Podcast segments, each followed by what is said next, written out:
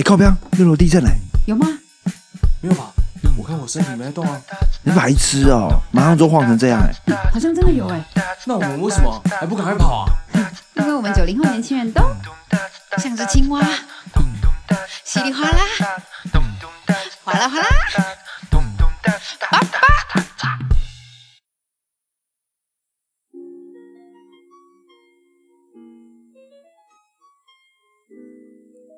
欢迎收听 Tiffany 特别周。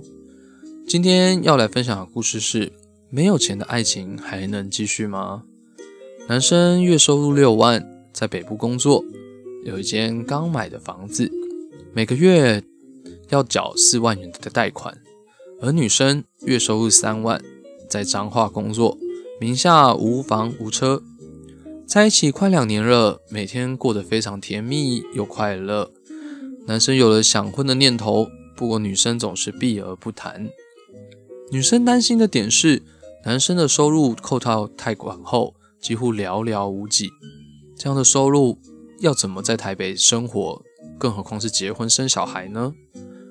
男生除了贷款外，还得给父母孝亲费，而且婚后要跟父母同住，两边生活习惯大不相同啊。男生的看法是，他觉得他很努力的工作啊，而且名下也有一栋房子，为什么不可以谅解他？而且他也觉得他的爸妈很好相处，没有住在一起试试看，怎么会知道呢？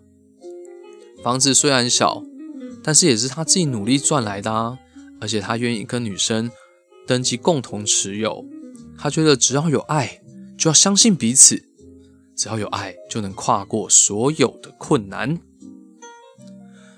其实这个故事，我会觉得两边其实都没有错，因为男生其实也是真的非常努力，而女生她其实就是担心她的生活品质。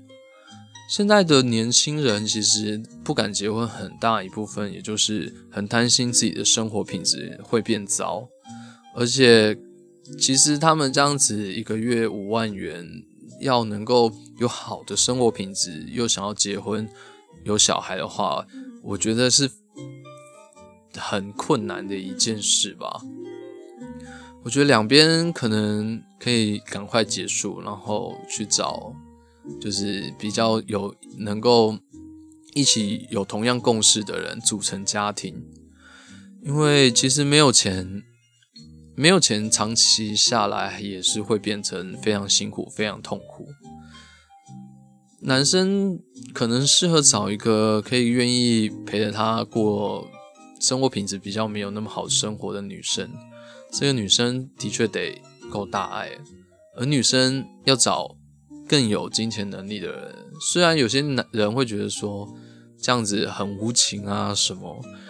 可是我觉得比起爱情，我觉得婚姻是得更实际一点的，因为它不是说结束就能结束，说分就分。我觉得它得更考虑一些长远性的问题啊。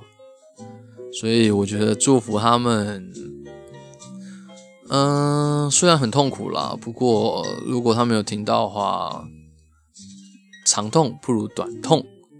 祝你们幸福哦。